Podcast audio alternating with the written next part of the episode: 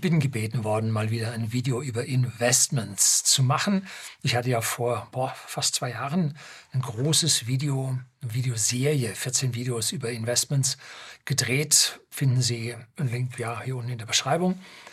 Und da habe ich so die grundlegenden Züge erklärt, wie das alles abläuft, wie ich das mache und warum das so ist. Und der Tipp für die Einzelaktie und so, oh, ganz, ganz weit hinten. Das kommt ja auf so viele andere Dinge mehr an, die die meisten noch so überhaupt nicht drauf haben. Gut, heute gebe ich tatsächlich mal Aussagen zu Einzelaktien und dabei beachten Sie bitte, das ist keine Anlageberatung. Ich kann das nicht, ich will das nicht und bei unserer überbürokratisierten Welt darf ich das vermutlich auch nicht. Also das ist jetzt ja ihre Teilhabe an meinen Gedankengängen, die ich mir so gemacht habe und wie ich dann zu der Auswahl an Aktien gekommen bin, die bei mir auf der Shortlist stehen. Ich gebe noch ein paar Aussagen zu dieser Shortlist, aber ich sage nicht, was ich ja ähm, investiert habe. Ich habe zum Teil auch noch nicht investiert, aber die sind halt drauf. Und damit werden Sie dann sich ein paar Vorstellungen machen können, wie ich so zu meinen Aktien komme. Denn ich muss sagen, im letzten Jahr, so MSCI World, in den letzten zwölf Monaten, ich glaube, minus 6 Prozent, Nasdaq minus 20 Prozent. Und mein Depot steht jetzt bei plus 12 oder plus 14 Prozent. Mein großes Depot. Ähm, Im Plus, mein langfrist Großdepot im Plus. Und da macht man also an der Stelle für mich was richtig. Die Sache ist die, was kann man daraus lernen? Und man kann einmal daraus lernen, wenn man diese großen Indizes schlagen will, muss man auf Einzelwerte gehen. Wenn man auf Einzelwerte geht, verliert man an Sicherheit. Nicht alle Eier in einen Korb. Ne? Wenn der hinfällt, sind alle Eier kaputt. Nicht alle Eier in einen Korb. Und ja, es ist eine schwierige Sache, wie man die Welt sieht. Langfristaktieninvestment hat was mit mit Weltverständnis zu tun und ein Investment in Einzelaktien kann nie absolut langfristig sein, weil ja heutzutage im, im Fortune 500 äh, von vor 100 Jahren ist heute, glaube ich, nur ein Bruchteil der Aktien vertreten, wenn sie überhaupt noch drin sind, oder Fortune 100. Aber das tauscht wahnsinnig durch. Einzelaktien kann man langfristig sehr, sehr schwer nur investieren. So, in der Vergangenheit habe ich Ihnen von meinem Pharmazock erzählt. Ich habe Pharmazock gemacht und ganz bewusst hier das Wort Zock verwendet, weil ich mir sagte, ich mache das nur kurzfristig, weil das ist dann wieder vorbei. Und ich wusste, dass sich dann das Fenster für Geldverdienen wieder schließt. Hm? Also zocken, kurzfristiges Investieren mache ich also absolut selten. Ne? Absolut selten. Ich bin da mehr der Mittelfrist- und Langfrist-Investor. Und längstfristige Investitionen, die mache ich mit ETF auf gesamte Märkte. Ne? Also da habe ich dann keinen Bock, mir die ganzen Einzelwerte dann anzugucken, die ja nachher, um ganze Märkte abzudecken, zig Positionen. Nee, ich halte das so mit, ich sage mal, ein bis zwei Dutzend Aktien in meinem Portfolio und damit bin ich dann zufrieden. Mehr kann ich auch mental nicht überblicken. Dieses Kaufen von Einzelaktien hat was mit Timing zu tun, auch wenn ich den Horizont sehr lange sehe. Also mehrere Jahre. Ne? Mit den Tech-Aktien kommen wir über zehn Jahre das Zehnfache machen. Ne? Das lief sehr, sehr gut.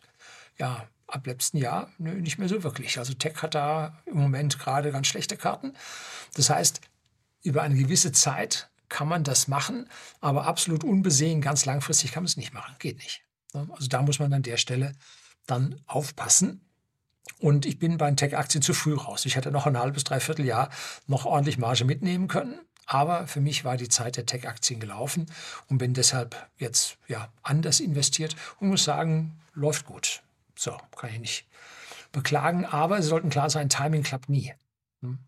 Sie können nur ja, den Zeitgeist, einen äh, einen Wechsel im allgemeinen Verständnis äh, in der Welt, im Verhalten der Welt, den können Sie spüren oder sollten Sie spüren und dann können Sie so investieren. Auch eine Art von Timing, aber halt nicht ganz, ganz kurzfristig und auch nicht ganz, ganz lang. So, das war jetzt mal eine relativ lange Einleitung. Jetzt geht's los.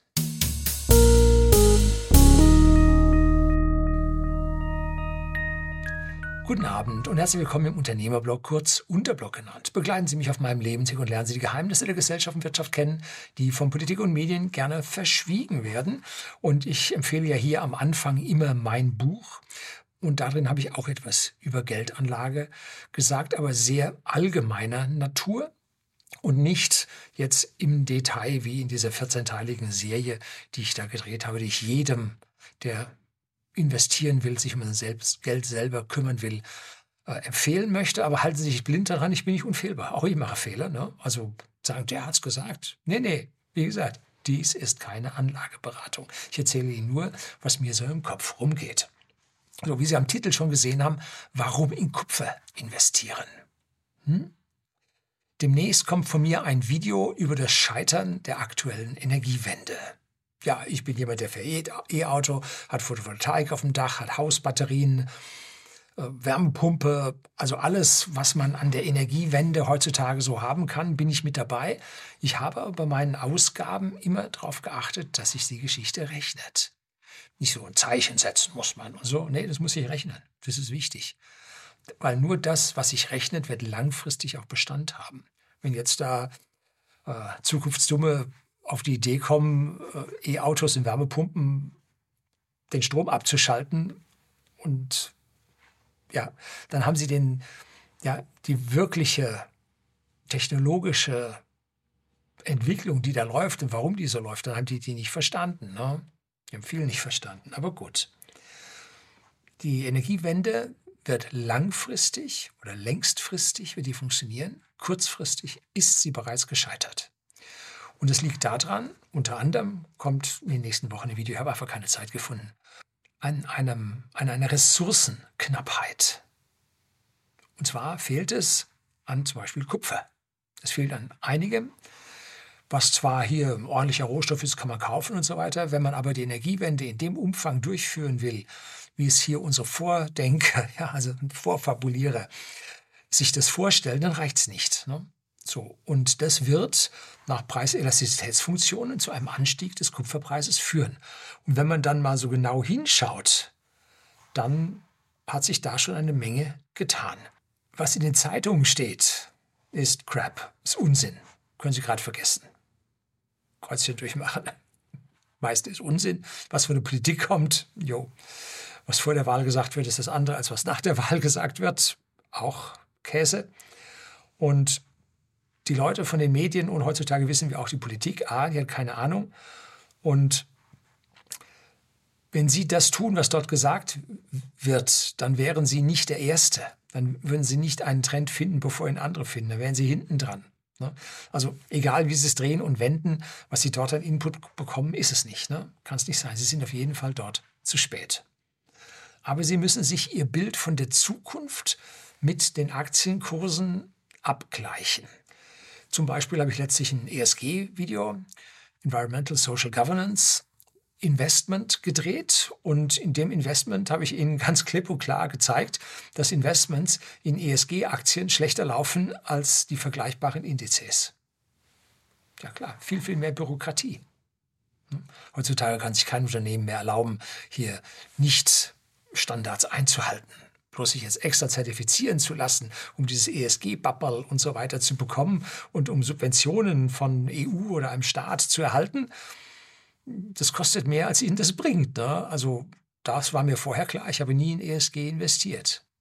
Zwar sind es momentan nur ein bis zweieinhalb Prozent, die sie pro Jahr schlechter laufen mit den ESGs, aber wir leben in exponentiellen Zeiten. Das addiert sich auf. Das eine, eine Jahr zweieinhalb Prozent, das nächste Jahr auf die zweieinhalb nochmal zweieinhalb Prozent. Da geht schon Zinseszinseffekte los und so weiter und so fort. Und am Ende geht ihnen richtig viel Geld ab. Eine der wichtigsten Rohstoffe für eine technologische, technifizierte, elektrifizierte Zukunft ist das Kupfer. Und zwar egal, ob Sie jetzt hier Elektroauto fahren oder eine Straßenbahn, eine Eisenbahn, Kraftwerke bauen. Kupfer ist das Maß der Dinge und es gibt noch so viele Länder auf der Welt, die in dieser Technifizierung noch weit hinten sind, wo Stromleitungen gebaut werden müssen, wo Generatoren für Kraftwerke installiert werden müssen und, und, und. Also da ist Kupfer ja das Maß der Dinge Und das lag im vergangenen Jahr, meine ich, in der Spitze bei 11.000 Dollar pro Tonne. Und ich denke an der Stelle immer nur in Dollar. Weltreserve, ich habe den Euro schon abgeschrieben und auf Yuan oder so kann ich noch nicht umstellen. Also ich denke nach wie vor in Dollar. Dann fiel er Mitte 2022 auf 7000 Dollar. Das war also ein heftiger Absturz.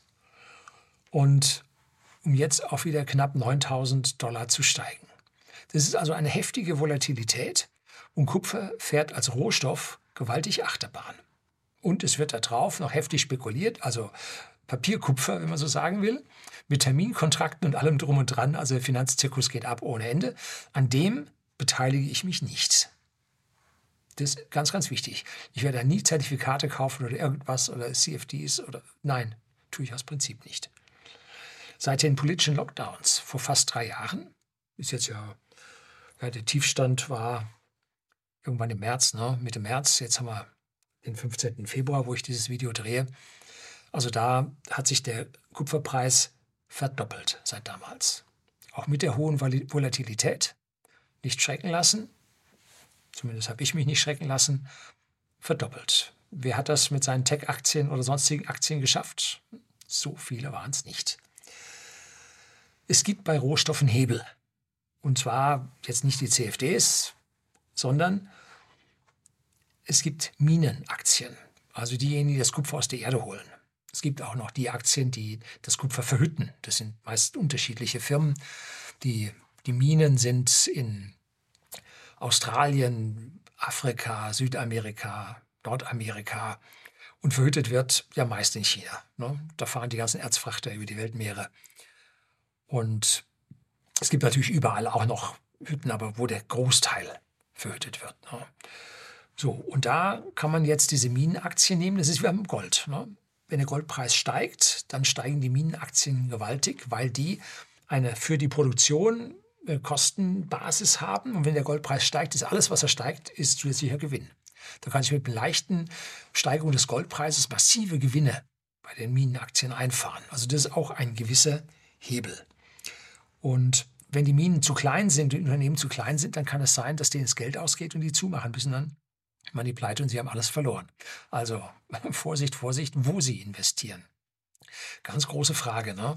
dass man sich da nicht irgendeine ganz, ganz tolle Minenaktie aussucht und dann auf einmal bängt zu, weg. Ne? Politische Stabilität, auch noch so eine Sache, sollte man auch einen Blick drauf haben. Die Welt steht auf Technik, überall. Und manches Mal geht die Weltkonjunktur bergab und dann braucht es weniger Rohstoffe. Und die Minen verdienen weniger. Das sollte Ihnen klar sein.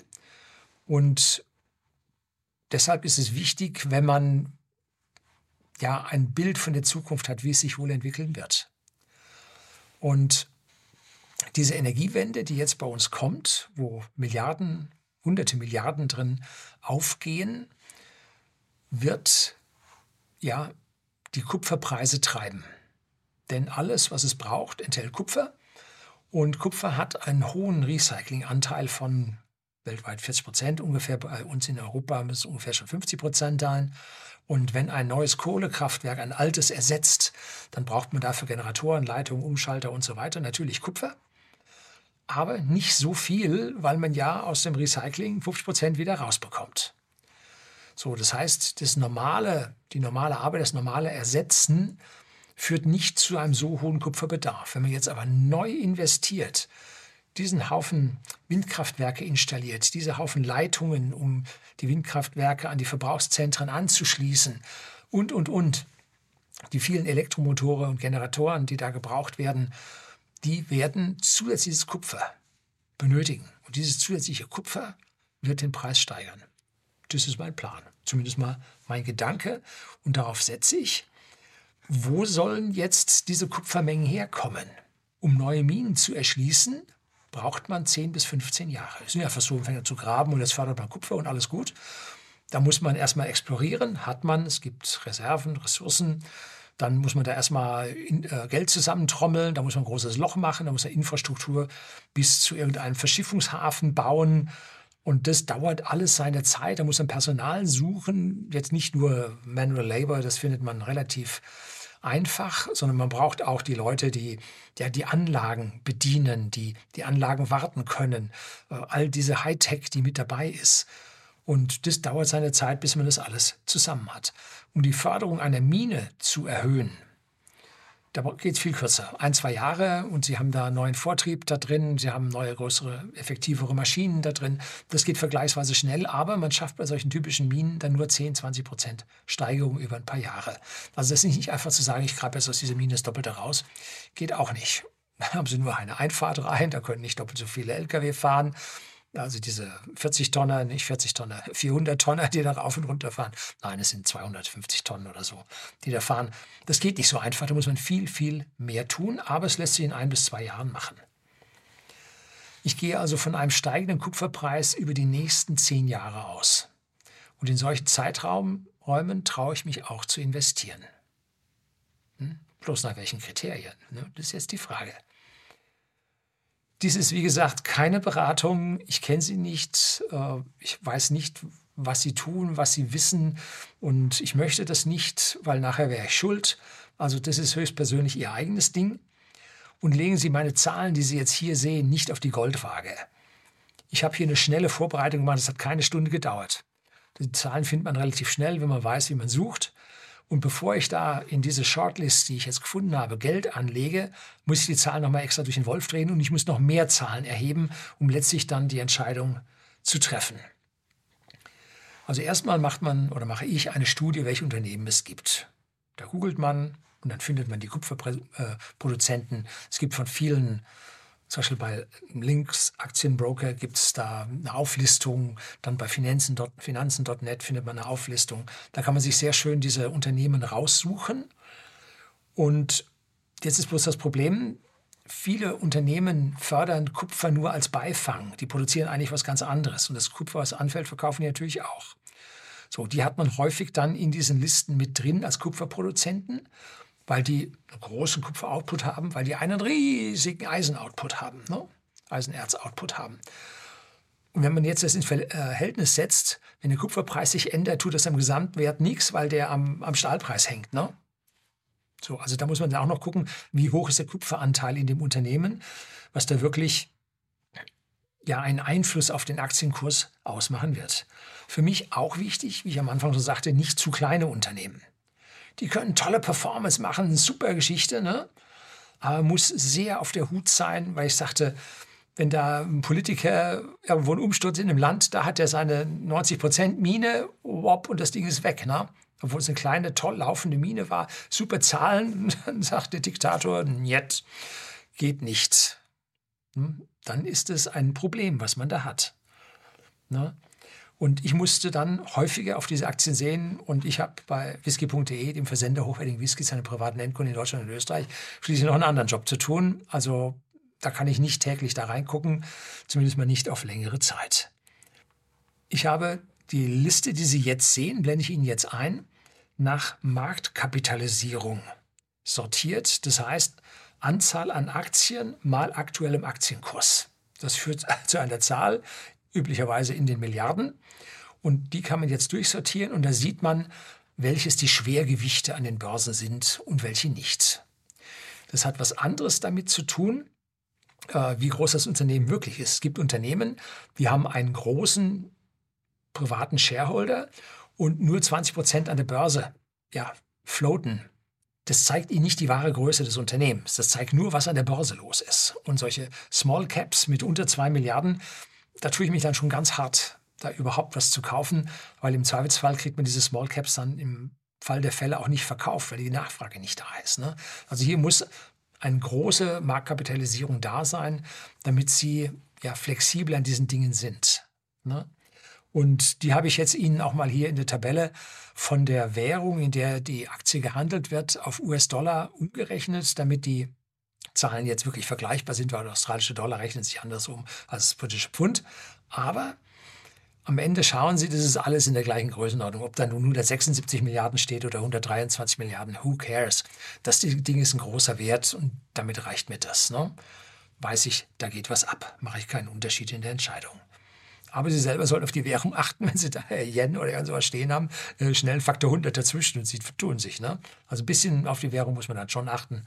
Also kann man nicht einfach so sagen, ist mir egal, die ist alle irgendwo eins zu eins. Nee, nee ist nicht. Ne?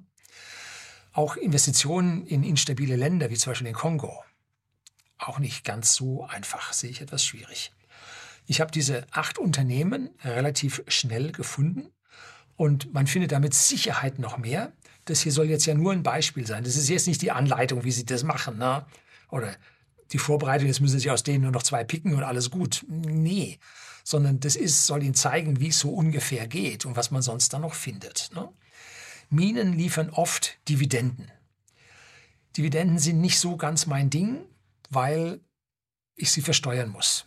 Ich habe Werte, die kann ich nicht verkaufen, obwohl sie stark gefallen sind und die Zukunft nicht ganz so rosig aussieht. Wahrscheinlich laufen sie horizontal, weil wenn ich die verkaufe, kann ich da, ich weiß nicht, einen Sacken, einen Riesensack vor Steuern dafür bezahlen, für die Gewinne, die da äh, eingepreist sind, also die jetzt bei mir auf dem Depot drauf sind.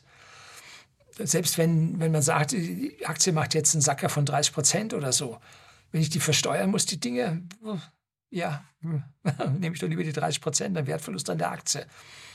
Also ist eine schwierige Sache mit der Dividende. Und die wird nämlich grundsätzlich versteuert. Jedes Mal, wenn sie ausgeschüttet wird, wird sie versteuert. Aber das ist nun mal Teil dieser Branche. Die machen das alle so. Ne? Aber Achtung, Dividenden sind nicht alles. Ich habe Ihnen hier die Dividendenrendite aufgeschrieben. Und zwar, was es an Dividenden in den letzten zwölf Monaten gab, bezogen auf den, ich glaube, es war der letzte Aktienkurs oder so. Auch da geht es nicht so, so ganz genau hin und her, weil ob der, der nur ein halbes Prozent mehr oder weniger Dividendenrendite hat, wird an der endgültigen äh, Investitionsentscheidung nur einen kleinen Beitrag, wieder einen kleinen Beitrag bringen, dass man sagt, okay, da ist eine große Dividende dabei, da werde ich viel Steuern bezahlen, finde ich nicht eine andere Aktie, wo weniger Dividende dabei ist, wo ich eine höhere Wertsteigerung erwarten kann, tue ich mich leichter mit, mit der Geschichte muss er nicht unten mittendrin dann versteuern. Und dann bitte bei denen nur die Vergangenheit ansehen und nicht das, was sie sagen, Estimated Dividend wird das und das sein. Das mag bei sehr großen Firmen funktionieren. So wie die Firmen aber ins Mittelfeld gehen, sind da Einflüsse, dass sie sagen, nee, die Dividenden können nicht halten, wird jetzt gekürzt. Haben wir auch gesehen bei der Telekom, WOP oder bei Volkswagen haben sie auf zwei Cent zusammengekürzt die Dividende von über einem Euro war also auch schon ganz heftig. Brauchen Sie also nicht unbedingt glauben, dass die Dividende da steht, dass Sie die dann am Ende auch kassieren werden. Ne? Es zeigt Ihnen nur, wie die Dividenden wie die Firma so mit Gewinnausschüttungen und so weiter dasteht, was sie sich traut und so. Das ist also so ein, so ein Wohlfühlfaktor, ne? der in die Gesamtrendite alles mit eingeht. So, dann schaue ich mir die Performance der Werte über die vergangenen 6, 12 und 36 Monate an sechs Monate, damit man so sieht, was so abgeht, wie so die kurzfristigen Schwankungen sind. 36 Monate, um die langfristigen Schwankungen zu sehen. Und zwölf Monate, um eine Jahresbasis zu haben. Die habe ich einfach so dazwischen. Das schaue ich mir immer mit an. Ich schaue es mir nicht kürzer an, weil mich diese kurzfristigen Schwankungen nicht interessieren. Ich schaue sie mir aber auch nicht länger an, weil diese langfristigen Dinge in der heutigen kurzlebigen Zeit nicht so das Ding ist. Wenn ich mir in den, wenn ich das Ding nächsten sieben bis zehn Jahre investiert halten will, dann brauche ich nicht die letzten 20 Jahre zurückgucken, sondern dann gucke ich vielleicht mal drei Jahre und sage, das kann ich jetzt dann nochmal drei oder fünf Jahre extrapolieren und dann, wenn es geklappt hat, gucke ich da weiter und wenn ich, muss er raus damit. Ne? Es sind auch allgemeine Krisen mit drin. Die kann man sich ansehen, aber sollte nicht überbewerten, weil alle bei solchen generellen Krisen runtergehen. Und die darf man nicht pauschal mit einbeziehen. In drei Jahren sind hier Werte dabei, die haben in drei Jahren 100 Prozent gemacht. Jo, alles gut, lasse ich gelten. Die habe ich dann farblich dann und fett markiert. So, aber wie viel Kupfer ist denn nun dabei? Zum Beispiel ist hier der Wert Barrick Gold mit dabei. Da ist Kupfer nur ein ganz, ganz kleiner Teil. Nämlich machen die 200 Kilotonnen Kupfer die machen vorwiegend Gold. Das heißt, wenn der Goldpreis sich bewegt, bewegt sich Barrick Gold, steht schon im Titel des Wertes. Wenn der Kupferpreis sich bewegt, tut sich nichts. Also damit ist dieser Barrick Gold für mich schon raus. Ne? Das Identische ist mit Newport, Newmont Mining, auch ein US-Wert. Die machen nur 32 Kilotonnen, also 32.000 Tonnen, Kilotonnen Kupfer, machen vorwiegend Gold. Ist also auch nicht mein Ding. Ne? So, also damit habe ich diese Dinge dann schon raus. Und dann schauen wir uns die beiden obersten an, das BHP und Rio Tinto. Das sind ADRs. ADRs, aufgemerkt, das sind American Depository Receipts. Das sind Hinterlegungsscheine für Aktien bei US-Banken. Und sie handeln hier also einen indirekten 1 zu 1 Wert. Und das bringt ihnen Zugriff auf Börsen, wo sie nicht so leicht rankommen. Zum Beispiel Australien ist immer schwierig. Da machen die gerne ein ADR. China auch ganz schwierig, machen die auch ein ADR. Und damit können sie dann relativ zügig mit den Dingern handeln, obwohl der Wert eigentlich dort nicht gelistet ist, sondern in der Fremdbörse, an die sie fast keinen Zugriff haben. Und dann schauen wir uns dieses BHP und Rio Tinto an. Die haben 1,6 Millionen Tonnen Kupfer. Im Vergleich unten zu den 32.000 Tonnen Kupfer und den 200.000 Tonnen Kupfer ist das ja mächtig. Das ist achtfache, ne? Achtfache oder zwanzigfache. Und der andere Wert hat also 0,7 Megatonnen Kupfer, auch ein riesiger Wert. Wenn man sich das aber anschaut, die machen 250 Megatonnen Eisen bis also 350 Megatonnen Eisen. Das ist heftig viel, viel mehr. Das heißt, der reagiert auf Eisen deutlich stärker. Natürlich ist Eisen billiger als Kupfer, aber dennoch diese, diese mehr als zehnfachen Mengen, nee, hundertfachen Mengen, das ist, also da merken Sie den Kupferpreis an diesen Werten auch nicht. Brauchen Sie also auch nicht nehmen. Wobei es bei Rio Tinto jetzt eine Übernahme von einer Kupfermine gegeben hat, weil die auch sehen, da kann man was verdienen und dann nehmen wir über. Da hat der Kurs mal kurz gezuckt, aber die Zukunftsaussichten an dieser Stelle sind gut. Schauen wir dann noch ganz nach unten zu Tech Resources. Und die haben zwar hier super 480 Prozent hingelegt über drei Jahre mit Wachstum, aber auch dort ist Kupfer nicht das Hauptprodukt. Damit haben wir jetzt alle weg, bis auf die Werte 3, 4 und 5. Und zwar ist das Glencore, Southern Copper und Freeport McMoran. Glencore ist eigentlich ein Handels- und ein Verhütungsunternehmen. Starke Volatilität über die Jahre, super Performance jetzt nach drei Jahren.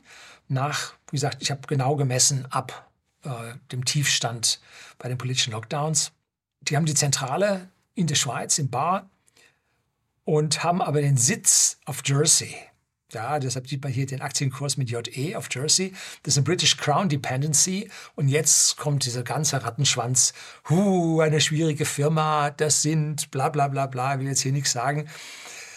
Ist schwierig, ist keine Mine, ist ein Handelsunternehmen mit Kupfer und hat auch Verhütungsanteile und hat auch nur einen Teil in Kupfer haben allerdings über die Jahre gar nicht so schlecht performt mit 338 Prozent über drei Jahre. Da wurde Glencore weitaus Schlimmeres nachgesagt. Ist also so eigentlich ganz gut gelaufen, allerdings die letzten sechs Monate nicht so gut. Also da ist die kurzfristige Tendenz, schaut nicht so gut an dieser Stelle aus.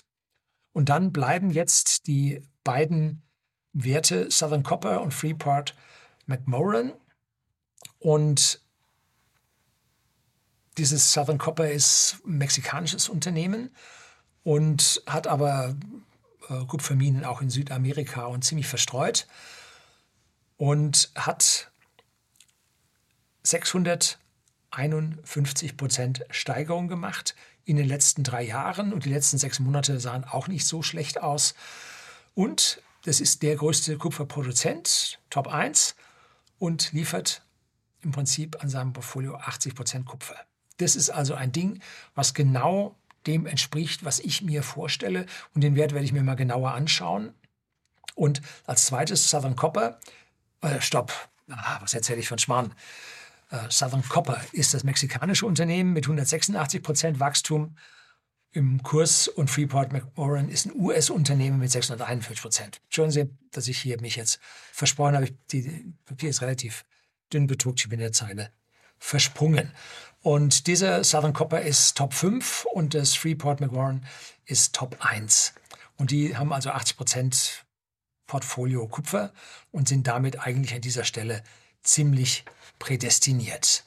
In den letzten sechs Monaten 48 Prozent plus, 33,9 Prozent plus. Das heißt, da ist der Zug jetzt schon am Abfahren, da läuft es los. Ich sehe aber da noch viel, viel mehr Chancen in diesen Werten und ich halte es nicht für zu spät, hier aufzuspringen. So, aber noch sind sie nicht gekauft, weil als nächstes man sich über Umsätze, Gewinne, Finanzierung, sprich Schulden des Unternehmens informieren muss. Cashflow auch sehr wichtig. Wie können sie sich da produzieren, äh, finanzieren? Wie kommen sie da durch? Werden sie Schulden verlängern müssen? All das sind Dinge, die muss man sich auch noch anschauen. Und mit dieser Shortlist setze ich mich jetzt erstmal hin und prüfe, ob sich das jetzt so dann mit den anderen Zahlen auch noch ausgeht. Ne? Oh, und dann warte ich noch eine Woche, wie das Unternehmen sich ganz kurzfristig gemacht hat. Und dann investiere ich da rein oder auch nicht. Ne? Wenn ich dann gekauft habe, schaue ich mir die Werte die erste Woche täglich an und gucke, was die so machen. Ob da jetzt irgendwo so ein Totalverrecker auf einmal ganz schnell da reinkommt, bis ich ein Vertrauen in den Wert gefunden habe. Denn aus der Vergangenheit kann ich nicht in die Zukunft schließen, sondern in dem Moment, wo ich investiert bin, schaue ich mir den Wert an. Wenn der jetzt eine hohe Volatilität hat, darf man sich da nicht verrückt machen. Mein Gott, der ist um 3% gefallen. Ja, wenn der eine Jahresvolatilität von 40, 50% hat, dann brauchen die in 3, 4, 5% keine Sorgen machen. Ne? Ne? Sie haben sich vorher entschieden, bei diesen 30, 40, 50 Prozent Schwankungen pro Jahr da zu investieren. Hm? Also aufgemerkt. An der Stelle muss man dann ehrlich zu sich selbst sein. Und wenn man diese Volatilität von 30, 40 Prozent pro Jahr nicht aushält, braucht man gar nicht investieren in diese Werte. Nee, sollte man dann lassen. Dann gehört man an der Stelle nicht dazu. Ich setze mir geistig auch Stop-Loss-Kurse. Die setze ich nicht im, im Ding, im, im System, sondern ich setze mir geistig und prüfe ab, wo es lang geht. Und die schaue ich meistens nach Charttechnik. Also nicht so direkt gelegen und zahlgenauer äh, rausdividiert, sondern ich gucke, gibt es da einen Brunnen? Wenn er darunter fällt, ist schlecht. Gibt es einen Kanal, in dem er aufwärts steigt? Wenn er aus dem Kanal ausbricht, ist schlecht. Also da mache ich mir solche Gedanken darüber und gucke, verhält er sich jetzt abnorm, dass ich da aktiv werden muss oder nicht. Aber wenn er in diesem Band und ober dem halb des unteren Wert schwankt, dann sage ich, der wird schon seine Jahre machen. Ne? Dann kann ich ihn da laufen lassen. Das soll Ihnen so ungefähr zeigen, wie ich diskrete Aktien für mich finde. Momentan sieht es so aus, als ob ich drei, vier finden würde. Wenn jetzt die ganzen Umsatzgewinnzahlen, Finanzierung, Cashflow alle nicht so dolle sind, finde ich vielleicht nur einen darunter. Ne? Aber es soll jetzt hier nicht ein Zock sein, wo ich jetzt eine kleine Gruppe an Einzelwerten nehme und sage, die sind gerade im Zock, weil da gerade Staaten rasiert werden, weil da gerade Milliarden über den Tisch rollen und das wird aber ein Ende haben, dann muss ich wieder raus sondern das ist für mich ein Langfristinvestment und erst wenn man sieht, die Weltwirtschaft wirkt ab, die Welt kommt nicht mehr voran, Rohstoffe braucht man nicht mehr, Rohstoffe werden knapp, wir haben keine Rohstoffkrise, oh konträr, das wird dahergeredet. Einfach mal das Buch Apokalypse No von Björn Lomborg, gibt es antiquarisch mal lesen, da sieht man, es wird mehr gefunden, als wir aus dem Boden rausbuddeln. Also da Rohstoffkrise als solche ist nicht da, bei ganz wenigen Elementen. Ja. Tantal, Wismut, solche Sachen, da wird es ein bisschen schwierig. Aber da findet man Ersatzmetalle. Aber so eine allgemeine Rohstoffkrise als solches, nein, die ist nicht vorhanden, die versucht man uns nur einzureden. Also die Welt macht da weiter, sehen Sie ja.